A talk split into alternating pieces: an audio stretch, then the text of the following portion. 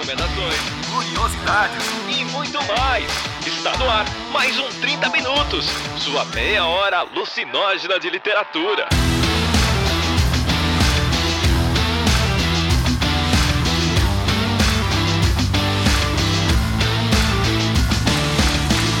É isso, minha gente. Estamos aqui reunidos hoje, só eu e Vilto. Isso já é verdade, já é uma tentativa de transportar vocês para um passado, um futuro alegre. Por quê? Porque houve uma época em que a gente era feliz nesse país e era a época em que o Vilto participava mais dos podcasts. A verdade é que depois que o Vilto parou de. foi diminuindo o ritmo de gravação aqui com a gente, esse país foi indo para o caralho. Olha aí. Então a culpa claramente é do Vilto. Com certeza, cara. Faz todo sentido essa analogia. Ela faz tanto sentido que poderia eu ter pensado nela. o não precisa ofender também, né? Nossa, que desagradável. E aí a gente hoje deu uma folga pro Arthur, porque o Arthur ele está no momento de qualificação do doutorado. Todo mundo que já ouviu a palavra qualificação sabe que simplesmente é o momento em que a gente perdoa tudo. A gente dá todo o café, chocolate, álcool, enfim, para as pessoas, para que elas sobrevivam a esses períodos horríveis. Mas em breve tudo dará certo. Nosso pequeno bebê voltará aqui qualificado para ser doutor. Você acha Olha que pode? só. O menino tem 15 anos, vai ser doutor? Esse país tá indo pro brejo mesmo. E aí eu trouxe o Vilto aqui pra gente fofocar um pouquinho sobre, como vocês viram na capinha do episódio, né? Como você faz pra ler tanto? Porque essa é uma pergunta. Ainda te fazem bastante essa pergunta, Vilto? As pessoas acham que você lê muito? Não, elas fazem de um jeito ofensivo. Elas fazem assim. ah, nossa, você lê bastante, né? Eu não tenho tempo. eu não interessa o vagabundo ficar lendo ainda. Né? Tipo, eu não tenho tempo. Caralho, né? Tá falando que eu tenho todo o tempo do mundo. E a gente vai falar mais sobre a nossa vagabundagem que a gente disfarça fazendo leitura logo depois aqui das, das mensagens iniciais. Então, não sei se vai ter recado. Talvez sim, talvez não. Deus é que sabe. Figueroa, se não tiver recado, você deixa essa mensagem pra mostrar que isso aqui é uma zona mesmo. Tá tudo bem. Mas eu acho que vai ter sim, por causa da live. Podia Tá tocar chegando. Legião Urbana, né? Temos todo o tempo do mundo. Oh, meu Deus. Aí o ouvinte desliga, né? Porque ele sai para cortar os pontos. Eu amo Legião, mas é triste pra cacete, né? Principalmente que a gente lembra que nós não somos tão jovens, né? Nossa, Vilto, eu entendi, não entendi qual que é o teu objetivo aqui. Nossa senhora, quem foi que convidou, entendeu?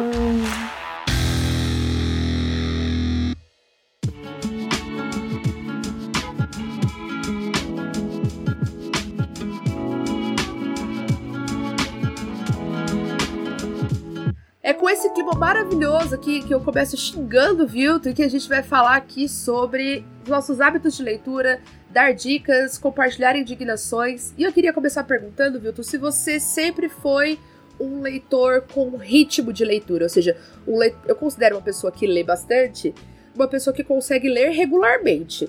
Não adianta falar assim, nossa, eu leio muito quando eu estou de férias, né? Tipo, isso não é ser um leitor habitualmente, né? É, você é um leitor quando a leitura ela faz parte dos seus hábitos de rotina. Você sempre foi alguém que conseguiu ter esse ritmo ou não? Cara, sempre é uma palavra forte, né? Mas assim, ó, tipo, tentando olhar para trás, olha só. É, eu, quando criança, eu acho que eu já falei isso em auros tempos do podcast. é, eu era, assim, eu tive uma criação religiosa, então eu era obrigado a ler a Bíblia. Tem de É, piedade. olha só. E eu tinha que ler e eu tinha que explicar o que, que eu tinha lido, sabe? Você é aquelas pessoas que sabem, ah, versículo Ah, eu quinto, sei né? vários, cara. O Você pior que sabe? eu sei vários Cacete! versículos, cara. Menino, que me... Olha, você acha? Conheço faz 10 anos, não sabia disso. É, pior que eu sei. E, e, incrivelmente isso não sai da cabeça, né? Outras coisas que eu preciso aprender. ah, mas tem a memória que é variável. É, tem até certo ponto, né? Ops. Né? É, então, tipo, né? Mas enfim, assim, não é de todo mal, porque é uma boa base literária também. Eu julgo dessa forma, né? Meu Deus do céu, já começou mandando que a Bíblia é literatura e é assim, foi assim que o, Hoje, pra mim, é, né? e assim que o crente cristão que país se tornou derrubou esse podcast agora. Acabou aqui, pá. É, assim, se você, se a Bíblia é outra coisa pra você, respeito você, não tem problema. Mas pra mim hoje é. E depois, assim, é, aí eu tava na escola, não, incrivelmente, ali lá pelos meus 8, 9 anos, e eu comecei a frequentar a biblioteca da escola. E aí eu conheci a coleção Vagalume. E aí foi onde eu comecei a ter o hábito de leitura, assim. Eu lembro que eu podia pegar dois livros por semana e eu sempre, tipo, pegava, sei lá, se eu pegava na terça, na quinta eu tava devolvendo normalmente. E aí a, pro, a, professora que era responsável, que era uma senhorinha, aquelas professoras que já o pessoal não quer botar na sala de aula, então eles botavam na biblioteca, né?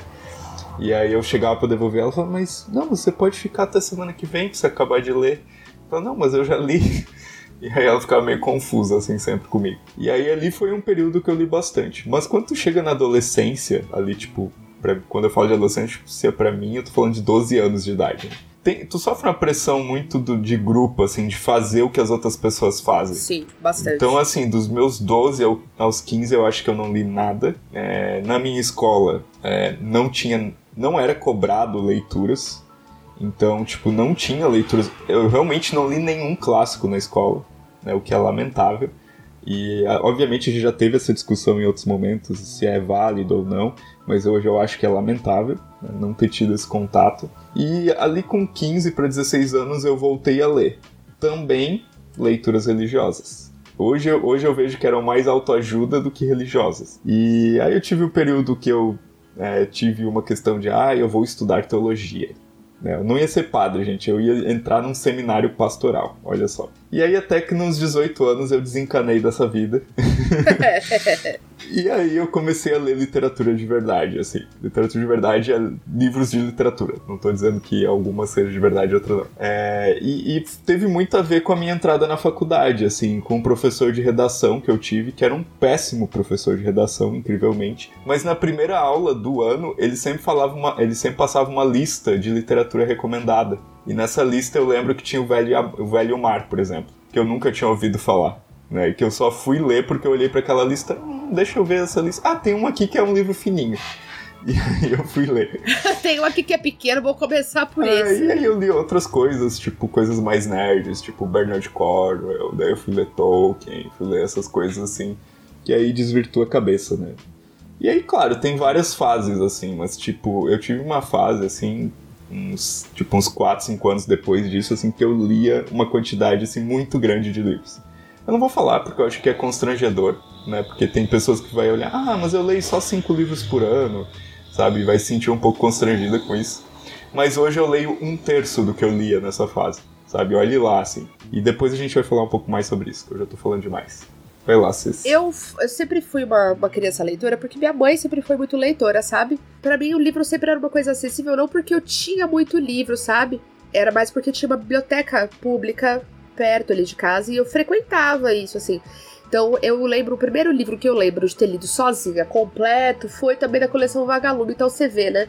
Existe um papel importante ali de, de algumas obras ou produções editoriais importantes de cada momento que eu e o Vilton nós temos uma diferença de idade que é pequena, mas que ela é relevante pensando em escolarização. E a gente tem uma mesma memória de, enfim, da, da, mesma leitura, assim, sabe? E foi a Bilha de Ouro. E, eu, e a bibliotecária me indicou porque tinha uma personagem que chamava Cecília. Olha que belezinha. Foi super legal, assim. Isso nunca iria acontecer comigo. Amado, né? Mas é que aí foi muito um capricho. Vilto é foda. Vilto foi foda. Criativo pra cacete, né? Eu, na verdade, assim, eu também era a única, fui a única Cecília até. Na verdade, né? Aconteceu agora, depois que eu dou aula há mais de 10 anos, de eu ter a primeira aluna chamada Cecília. Entende? Tipo, é, enfim, tá voltando à moda agora. É, nomes, nomes de velho virando nomes de jovem. Então, eu, acabou, assim, a leitura sempre fez parte da minha vida, principalmente porque eu nunca fui, nunca fui uma pessoa muito corporal. Eu tinha uma asma bem enfim, bem intensa quando eu era criança, ficava muito em casa.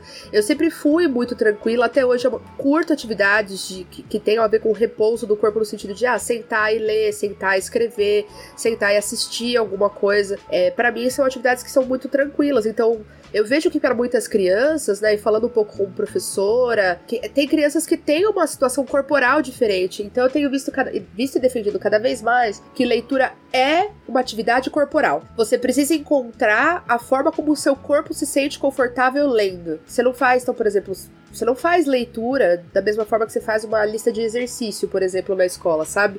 Então eu incentivo sempre meus alunos a, ah, meu, senta ali na quadra, senta ali no sol, né? A escola que eu trabalho tem árvore, tem uns alunos que gostam de subir na árvore e fica sentadinho na árvore lendo, cara, é um barato, sabe? Então, eu acho que tem uma questão de levar a leitura como algo que não é só mental, mas que é intelectual também. Não só intelectual, desculpa, mas que é corporal também, sabe? Então, para mim sempre foi muito tranquilo, a leitura sempre fez parte da minha vida, eu sempre li bastante, mas eu passei a ler mais na universidade pela questão do acesso. Né? Então, o acesso ao livro, ele faz parte do porquê que a gente lê. Hoje eu tenho livro pra caramba, sempre que eu fui ganhando dinheiro, sempre foi uma prioridade minha comprar livro, porque eu não tinha grana para comprar quando eu tava crescendo, mano. Tipo, eu não tinha dinheiro para comprar livro, eu lia livro da escola, ou era livro que eu pegava na biblioteca, eu não tinha como ter os livros. Então hoje é uma coisa que é importante para mim, assim, sabe? É uma coisa que foi importante quando eu fui é, como vice-coordenadora do cursinho, quando eu fui é, montar a biblioteca lá e a gente teve uma situação de furto dos livros e a gente teve que refazer a nossa biblioteca. E aí eu vejo isso hoje nos adultos que estão lá tendo aula com a gente. Muitos deles nunca pegaram um livro novo na mão, sabe? São adultos. Como que essa pessoa vai ter. A... Como a gente vai exigir que essa pessoa curta pra cacete ler? Cara, o primeiro livro novo na vida que ela, que ela foi a primeira pessoa que pegou e abriu, a pessoa tem 30 anos de idade, sabe? Então é, enfim, tem questões de acesso muito importantes, assim, que, que passam pelo hábito da leitura. E fala-se muito, isso é uma maneira, cada vez mais eu vejo uma maneira de marcar classe, né? Fala-se muito, ai, porque eu leio tanto, nossa, porque eu leio X livros. Tá, você lê porque isso é acessível para você, porque para muitas pessoas um livro, para um livro chegar na mão, alguém tem que colocar. A pessoa não tem como pegar ela sozinha, sabe? Então, acho que essa discussão ela não pode passar sem esse, esse detalhe, assim, sabe? E assim, a gente tá numa cultura que livro, ou assim, raramente as pessoas têm casa, ou quando tem é peça de decoração, né? Exatamente. e não tem problema também, entendeu? Só que aí, tá beleza. Se quer comprar os livros da Antofágica, eu só compro o livro da Antofágica quando tá em desconto, tá? Que eu me recuso a pagar 90 reais em livro público. Não, não vou, vou pagar. Só compro quando tá nas feiras de desconto aí deles, que é 50%, aí eu me sinto ok para pagar. Se quer comprar só pra deixar bonitão lá na estante, show também, entendeu? Vida que segue, sabe? Eu acho que também tem uma pressão. Eu falo muito isso pros meus alunos, tem uns pais que ficam bravos comigo. Ah, é porque eu queria tanto que meu filho gostasse de ler. Tá, tá. Eu falo, seu filho não tem que gostar de ler. Seu filho tem que saber ler. Ele tem que conseguir ler um texto e interpretar aquele texto. Ele tem que conseguir fazer isso. Ele não precisa gostar. Isso é outra coisa, sabe? Essa treta toda aí de das expectativas, assim. Você vai ver quando chegar a vez do Emanuel. Você vai ver o nível de competição. Tem família que vai chegar falando: Ah, seu filho, seu filho leu 15, meu filho, leu, meu filho já leu 50, meu filho já leu creme cascudo. Cara, mas assim, ó, qualquer ambiente que tem pais tem competição. Isso aí pra mim já tá assim, pulsando, assim. Se eu vou levar meu filho na fonoaudióloga, tem lá um pai, com duas, um pai com uma criança, mais uma mãe com outra criança, já tá rolando competição, cara. É incrível, assim, é bizarro também. Mas uma coisa que eu faço com o Emanuel é tipo assim, ele tem alguns livrinhos, né, infantis, e alguns deles, principalmente aqueles que são mais resistentes mesmo, eu deixo junto na caixa de brinquedo dele.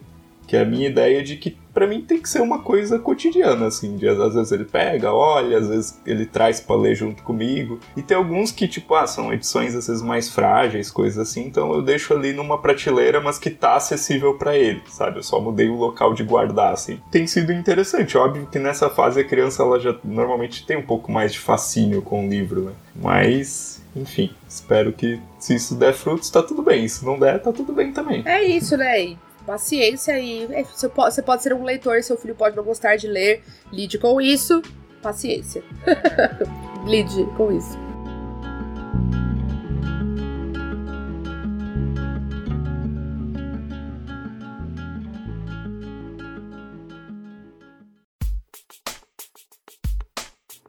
E aí, pessoal, tá gostando do episódio? Gosta do 30 minutos? Então faz um pix de qualquer valor para o e-mail pix@30min.com.br 30 são os algarismos. Toda doação conta e deixa a gente feliz e pagando os boletos em dia. Bora continuar?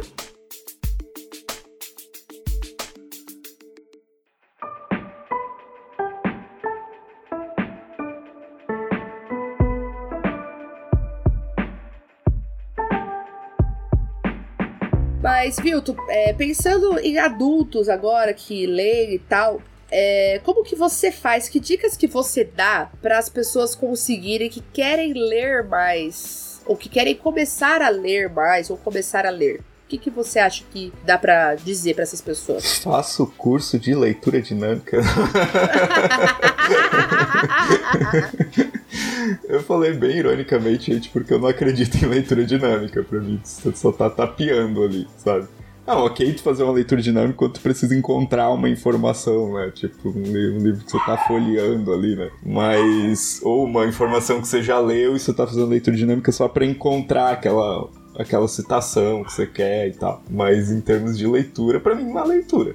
Agora, eu, eu acho que o que ajuda muito é uma coisa que a gente já falou, né? Tipo, cara, tem que ser uma leitura cotidiana, assim, né, pra ti.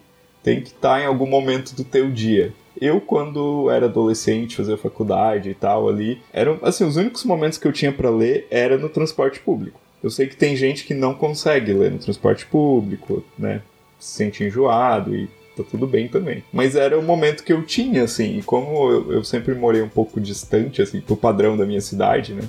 Então eu ficava uma hora, uma hora e meia para ir, uma hora, uma hora e meia para voltar que para quem mora em cidades grandes deve estar tá rindo, assim, tipo, deve estar dizendo, nossa, isso não é nada. Mas era um tempo que eu tinha para dedicar à leitura, assim. Hoje em dia, que tipo, eu trabalho em casa, né, então eu faço o meu tempo, aí vocês devem pensar, agora ele deve ler 5 horas por dia. Não, pelo contrário, eu leio menos tempo do que eu lia, né? Mas eu tenho ali o meu momento do dia, normalmente um pouco depois do almoço, assim, que eu tiro um tempinho para ler às vezes à noite, assim, mas assim, como tem algumas noites da semana que eu trabalho, ou dou mentoria, ou dou aula, então não é toda noite também que eu consigo ler alguma coisa. Eu acho que o que ajuda é, primeira coisa, ler o que você gosta, em primeiro lugar, porém também não se limitar a isso, né? Sempre se desafiar para ler coisas novas. E tem muitas leituras que você precisa de ajuda, e tá tudo bem. é sobre isso, tá tudo bem. Então hoje você tem muitas aulas, coisas no YouTube, professores falando que também podem te ajudar, assim, falando de leituras um pouco mais técnicas, né? E, óbvio, também tem muita porcaria que não vai ajudar nada, é só perda de tempo. Então, você tem que desenvolver ali o seu critério também para avaliar as coisas. É, e tem uma coisa assim de você pensar, eu acho que sempre tem que ter o porquê da beta, né? E aí eu acho que assim, você quer ler mais para quê? Ah, porque eu quero conhecer coisas, tipo, ah, uma coisa que eu sempre quis fazer e tal. Você quer ler mais por quê? Você quer ler mais o quê? Eu acho que a grande vantagem que a gente tem quando a gente é adulto é que o mundo da, da da leitura, ele se abre pra gente de uma forma como não tinha antes. Então, se você quiser começar a ler por uma coisa que já é da tua área de interesse, você pode fazer isso. Se você quer ler para você começar os clássicos, porque é uma, uma coisa que vai fazer diferença para você, é, uma, é um repertório cultural que você quer desenvolver, legal, você pode fazer esse caminho da forma, de uma forma mais autônoma, isso é uma coisa boa sabe? Então, assim, pensar sobre, sobre, sobre esses aspectos, assim, né? Eu, pros meus alunos, principalmente do cursinho popular, que são alunos que trabalham e que, para prestar o vestibular, tem que dar conta de uma lista que nem sempre é uma lista muito generosa, né? A lista da Unicamp ainda costuma ser um pouquinho mais delicada, né? Tem, tem racionais, por exemplo, entende? Então, tem algum caminho que o cara se enxerga, sabe? Mas a, a lista da USP aqui em São Paulo é uma lista hiper tradicional, assim. Então, eles trabalham, tem que dar conta, se for prestar os dois vestibulares, de 19 obras. É obra pra cacete. E aí, meu, como faz, né? E aí, qual, qual que é o segredo, Cecília? E aí, eu falo para eles assim, eu falo assim, ó, coloque um tempo de leitura pequeno por dia, mas que você faça todo dia. Quanto que você consegue ler por dia? 10 minutos? 15 minutos? Então leia, leia isso. Leia esses 10 minutos, leia esses 15 minutos. Na outra semana tenta aumentar 5 minutos. Assim você vai aumentando o tempo devagar. 10 minutos, bota no celular assim, ó, senta, acha um lugarzinho de silêncio lá, 10 minutos. Porque desses 10 minutos, você vai ter lido uma hora por semana. E é pouco provável que você não vá ler um livro no mês, uhum. por exemplo, nessa, nesse ritmo, sabe? E aí, quando você passa um mês, você leu 10 minutos por dia, você lê um livro que tá na tua mão, você fala: opa, agora a coisa mudou de figura, eu consegui terminar um livro aqui. Então agora, próximo mês, eu posso aumentar um pouco. Eu acho que é, tem uma questão de autoestima mesmo. Eu já ouvi isso muito de leitores iniciantes, assim. Ah, esse aqui eu consegui ler um livro inteiro, sabe? A pessoa fala aquilo com um brilho nos olhos, assim, sabe? E de certa forma me emociona também quando eu ouço isso, porque, tipo, cara, é difícil, sabe? No, né, no contexto cultural que a gente tá, alguém pegar, parar, ler o livro inteiro. Principalmente às vezes quando é um adolescente, uma coisa assim, sabe? É algo que me toca bastante. É, então, e assim parece. É muito doido porque para as pessoas parece algo intransponível. Eu gosto também, Cecília, de ter metas, tipo, ou às vezes por quantidade de páginas, ou às vezes por, pelo tamanho do capítulo, assim, ser um livro mais regular, sabe?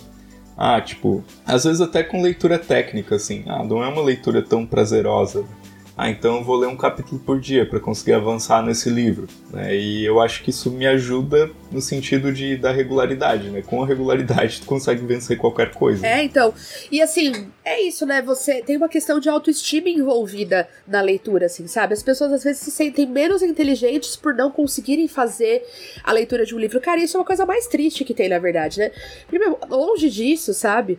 Longe disso. Às vezes a pessoa consegue fazer uma, uma cacetada de outras coisas, assim sabe? E a, aquilo é um entrave por várias outras razões, assim. E aí a gente pode entender aquilo, né? E, e tentar resolver, ou tentar entender que aquilo é desse jeito mesmo, sabe? É, e a gente não vai ser bom em tudo também, tá tudo bem, né, sabe? Então eu acho que essas. Eu, eu fico meio. Eu não acho que eu sou uma pessoa que lê muito, eu gostaria de ler mais. Por que, que eu acho isso? Porque muitas das leituras que eu tenho que fazer não são leituras que eu gostaria de fazer sabe? Eu não tenho uma liberdade total de escolha por conta da minha profissão. Então eu tenho que escolher livros para os alunos. Então, quando eu, às vezes eu tenho que passar uma época lendo livro infanto-juvenil para tentar encontrar uma coisa nova para trabalhar.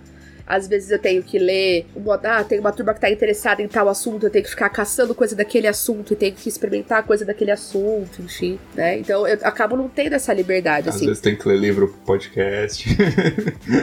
que não seria uma leitura que você faria, tipo as do Arthur. Não vou nem comentar, vou aproveitar que ele não tá aqui. Da, da, Vilto, Vilto sai das, das coisas aqui, mas ele deixa os, os fiotes dele, né? É, não, vamos, vai ler fantasia sim, cavala, não vai fugir, né? Então, e aí, então eu gostaria de poder ler mais é, das coisas que eu curtiria, assim. E eu tenho me esforçado para isso, assim, mas tem sido bastante difícil. Então, quando as pessoas chegam, elas têm uma ilusão também de que eu sou uma pessoa eu não sei o que elas imaginam, o quanto elas acham que eu leio, o que elas acham que eu leio, né? É, mas eu, aí eu fico meio, nossa, você lê tanto. Aí eu falo assim, nossa, não é tanto, assim, eu já li mais, eu já li com mais liberdade, enfim. É, pois é, aí, aí, entra aquele, aquela parte que eu tinha parado ali. Então, em certa fase eu lia muito, né? Tipo, chegava a ler alguns livros por semana. Hoje em dia eu leio, tipo, talvez um terço, um quarto disso. Mas também tem uma questão de é, a mudança da minha percepção como leitor. Eu, eu, acho que hoje eu leio muito mais analisando as coisas, pensando as coisas, tentando, sei lá, olhar o subtexto, o que, que dá para inferir naquele texto, né? Coisas que provavelmente, sei lá, 5, 8, 10 anos atrás eu não notaria, né? Só leria, acharia legal e continuaria. Então acho que tem um pouco disso também. Não sei se você sente isso, Cecília, que você tá lendo mais devagar. Nossa, algumas coisas eu leio muito rápido. Algumas coisas eu me arrasto para ler, assim, sabe? Mas normalmente eu, a minha carreira me pede para ler muito. Então eu leio um volume de coisas bem grande. Tipo, eu leio texto de aluno, eu leio resposta de prova, sabe? Eu leio bastante coisa. É, e aí tem um determinado ponto que causa uma estafa mesmo, assim. E aí eu preciso ler uma coisa que eu vá ler rápido. Isso não vai ser, às vezes, um livro cabeção clássico russo, assim. Então aí eu tenho que. Por isso que eu, a minha vida melhorou bastante, talvez essa seja outra dica. A hora que eu comecei a ler mais de um livro ao mesmo tempo, as, as dicas que a gente dá, né? Mas a hora que eu comecei a ler mais de um livro ao mesmo tempo, melhorou bastante. Por quê? Pude intercalar. Porque não é todo dia que a gente tá para ler aquele negócio. Então você tá lá lendo, sei lá, crime e castigo. Beleza.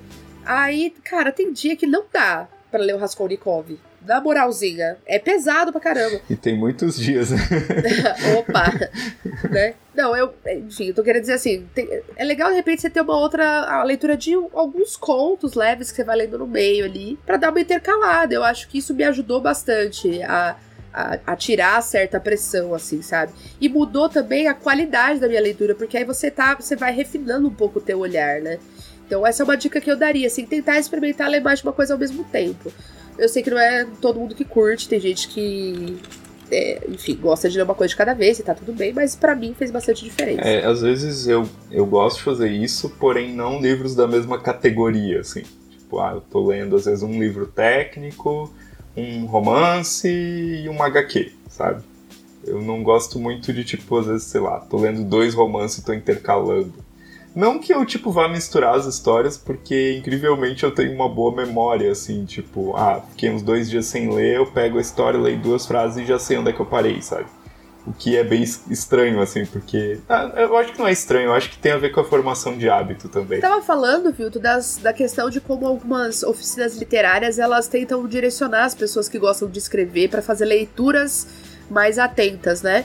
Conta um pouquinho disso. Qualquer oficina que se respeite, né? Eu tô falando, tipo, né, dos grandes professores que a gente tem aqui no Brasil, como né, Luiz Antônio de Assis Brasil, o Marcelino Freire, o Raimundo Carreiro, esses professores, eles sempre enfatizam isso. Que a primeira coisa que você tem que aprender, principalmente se for um escritor iniciante quando você chega na oficina, é aprender a ler como um escritor. Né? Então, por isso que você vai ter muitos textos literários para você ler, né? e muitos textos que vão ser lidos em aula e vão ser discutidos e vão. Né, para que você entenda as técnicas a partir dos textos. E assim, isso é bom e não é né? Porque depois que você aprende a ter esse olhar, você não consegue mais ler um texto de uma forma comum, sabe? Eu, eu faço uma analogia com o psicólogo, né? Eu imagino que uma pessoa que faz uma faculdade de psicologia, sempre que ela conversa com uma pessoa nova, ela nota determinadas coisas, né? E assim é o, o cara que escreve, né? A pessoa que escreve. Sempre que ela tá lendo um livro, tá vendo um filme, tá vendo uma série, ela já começa a notar, ah, onde é que essa narrativa vai dar. Claro que, né, muitas vezes é surpreendido.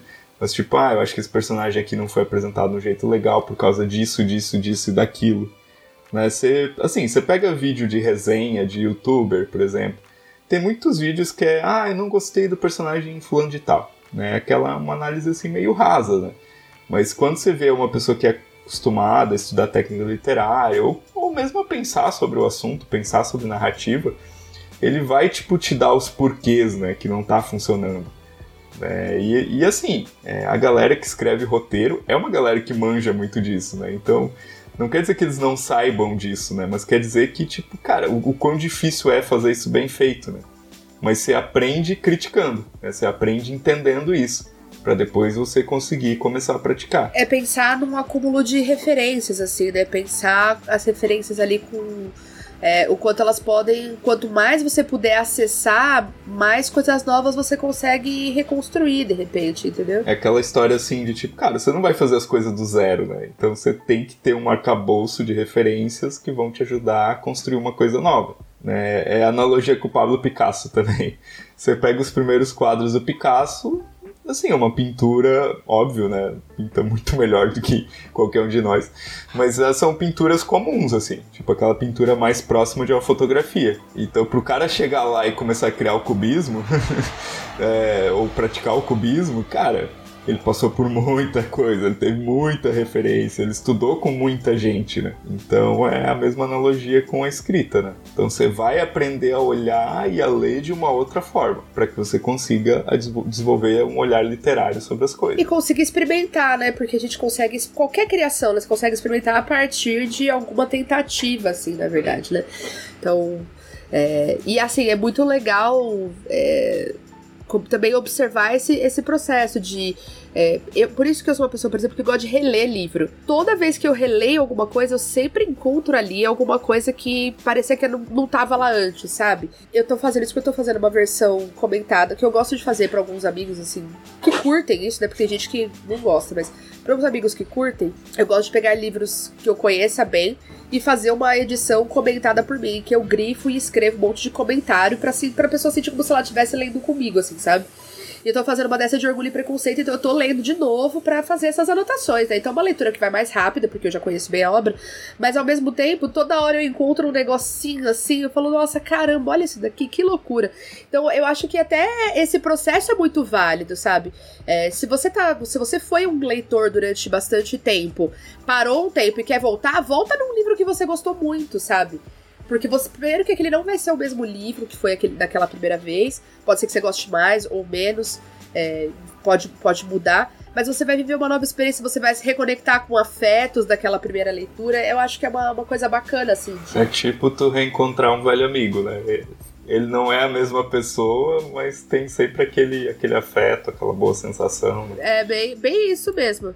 Enfim, acho que tem, tem esse, esse processo de. Eu, eu sou uma defensora da releitura. Tem gente que fala, não, pelo amor de Deus, mas a gente já nunca vai nunca vai ler tudo aquilo que a gente quer, e além de tudo, a gente vai ficar. Por isso mesmo que você pode reler. Não é, mas eu penso dessa forma também. Mas já que você não vai reler, então por que, que você vai ficar. Não vai ler tudo que você quer? Se essa lista é impossível, então bora reler as coisas que a gente gosta, ué. Caramba, qual que é o problema, sabe? Tipo, eu sou bem dessa opinião também. E eu acho que ajuda no processo sabe? Eu acho real que ajuda. É, para quem quer escrever, cara, meu, isso é muito indicado, sabe? Você vai notar coisas diferentes. Você, você tá sempre no processo de aprendizado contínuo, então sempre que você voltar, você vai ter um novo olhar sobre aquela obra. Né? Ah, e tem uma prática também de releitura que eu faço com HQ, sempre. Eu sempre leio duas vezes. Porque, assim, cara, HQ tem muito detalhe, muita coisa, e eu tenho uma tendência a me focar mais no texto. Por que será, né? É, porque também é uma zona de conforto como leitor, né? Não podemos esquecer disso. Com né? certeza. Eu comecei a ler HQ muito tarde, muito depois de que eu já li a literatura. Eu também, porque eu também comecei a ler porque o César sempre foi um leitor de, de graphic novel, então eu comecei a ler bastante por causa dele também. Então ajuda a fazer duas leituras, sabe? Ah, é uma, uma coisa que eu acho que ajuda, principalmente se você tá tentando ganhar ritmo, ir no lugar que você já conhece, e aí pensar assim, quando você for pedir indicação de livro, pede a partir dessa sua zona de conforto tipo, ah, eu gostei muito de ler tal coisa. O que, que eu posso ler a partir dali? Beleza, quem for te indicar, vai te indicar a partir de uma coisa que que passou perto de algo que já tá ali com você. E é mais fácil você ir ampliando esse, esse círculo, assim, sabe? Porque senão você vai, você fala assim, cara, você é uma pessoa que gosta de ler fantasia, você gosta de viajar e tal. Aí você vai, a pessoa te coloca uns classicão que você romance de costumes. Cara, pode ser que você não consiga entrar naquela história. Que você precisa de alguns passos antes até chegar nessa história e entender por que, que ela é do jeito que ela é, por que, que ela funciona, como ela funciona, sabe?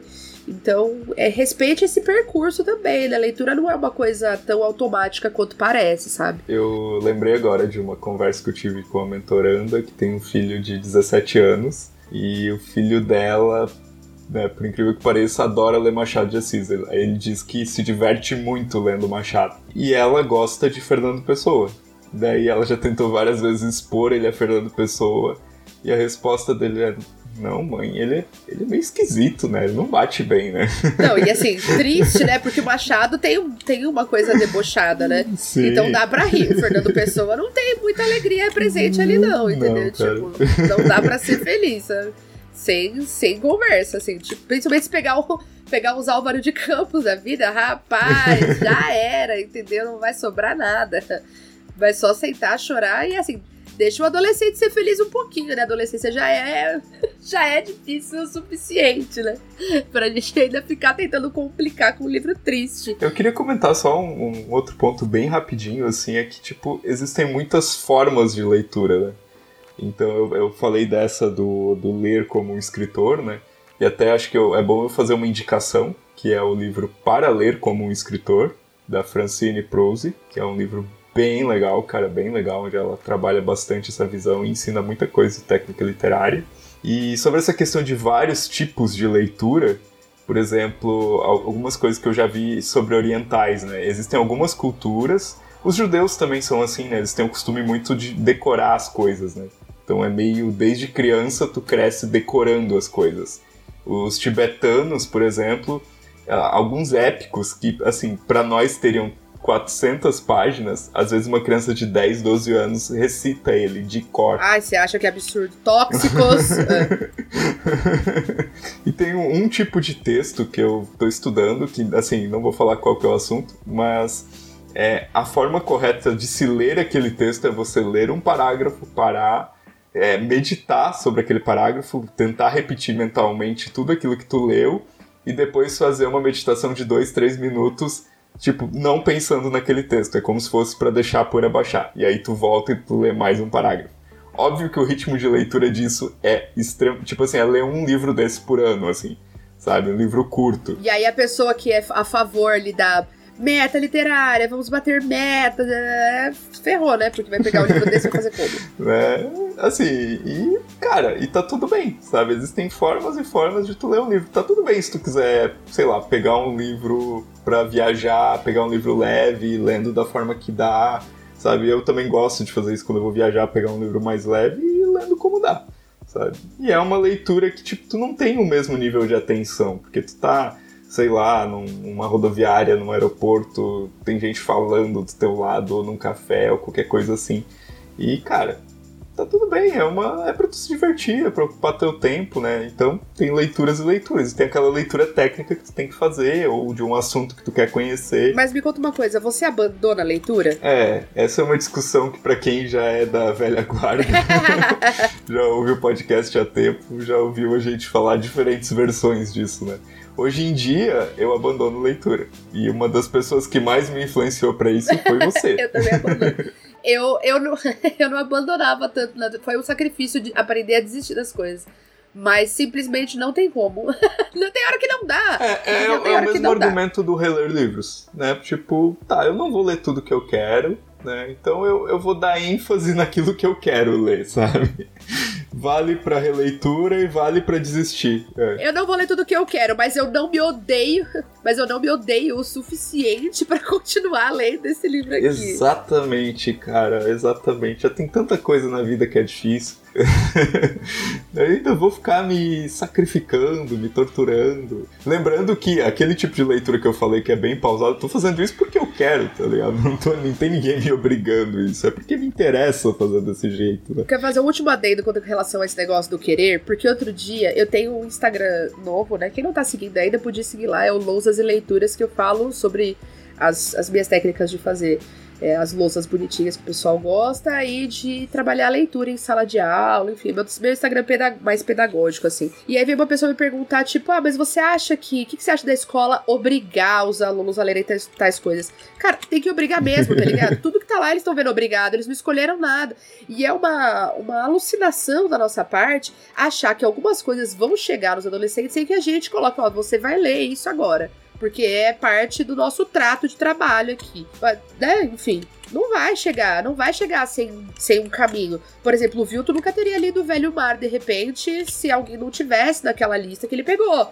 Então, tá vendo? Isso acontece fora. Então... Nem teria estudado Bhaskara, nem física, nem outras coisas, né? Exato. e, e, e, é importante a gente entender que a escola ela não está ali para o desejo, ela está para a necessidade. E esses livros muitas vezes eles vão é, ensinar coisas que não são confortáveis. Então a pessoa não vai gostar, mas não é porque o negócio não é bom, é porque às vezes aquilo causou um desconforto. E mesmo isso tá tudo bem, sabe?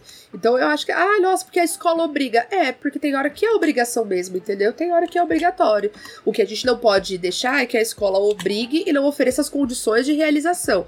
Que é onde a gente esbarra ali em algumas questões, tipo, ah, oferecer aulas em que isso seja trabalhado melhor, avaliações menos é, que confiem menos na memória e mais na interpretação, aí é outro debate. Mas achar que o aluno, porque ele é adolescente e porque a gente quer muito que ele seja um leitor, que ele pode escolher o que ele vai ler dentro da escola, eu já acho que é um pouco demais, sou contra. Vou chamar de ditadora, tô cagando, mas. É, eu, eu acho que tem um problema aí, que seria uma outra discussão, né? Mas é a cultura do entretenimento, né, cara? é, é esperar que o professor ele vai ser um cara, um comediante de stand-up, sabe? Lá na frente para manter todo mundo entretido. E, e, assim, ó, cara, para tu aprender, você tem que ter muita repetição das coisas, né? E repetição não é divertido. O ser humano não gosta de repetição. Gente, não é só isso, aprender nada é confortável. Você viu teu filho aprendendo a andar Quantas vezes ele capotou, quantas vezes você viu e falou assim, cara, esse maluco tá com preguiça, ele tá tirando a minha cara aqui. Porque ele conseguiria andar numa nice, mas ele tá aqui simplesmente se arrastando pelo chão porque ele não tá afim, porque ele tomou um capote ontem. Entende? A gente não, não curte, o aprendizado não é uma coisa confortável. E aí, pra leitura, como tudo é culpa da escola e tudo é culpa da leitura e da escrita, aí pra leitura, de repente, o problema. Aí vem daqui a pouco, vem, né? Os Thiago Leifert e os Felipe Neto falar que o problema. Nossa, meu Deus, mas isso não serve para nada. Nossa, meu Deus, que tortura com o adolescente. Ah, vá todo mundo pra porra, entendeu? Não tem nada a ver, sabe?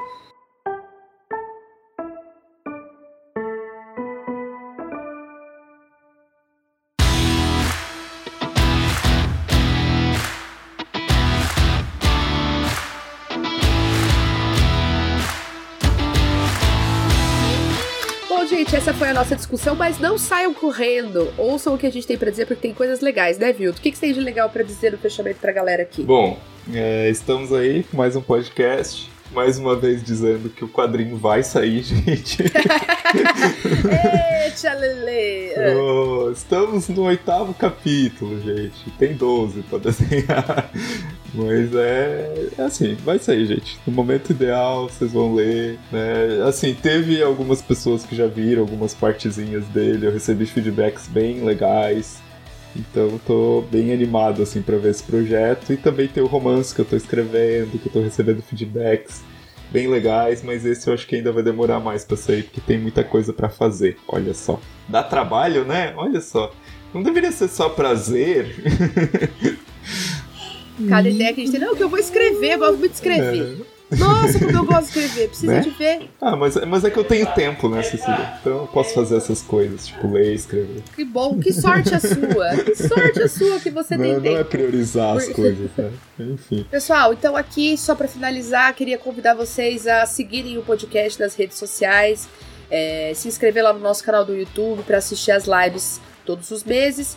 E também lembrar que o podcast existe a partir da colaboração ali de padrinhos e madrinhas super importantes. Durante esse programa você já ouviu formas de contribuir, mas eu queria reforçar que você pode buscar 30 mil no Padrim e no PicPay para fazer contribuições regulares a partir de 5 reais. É, o 30 sempre aparece com 3 e os zeros algarismos, tá bom?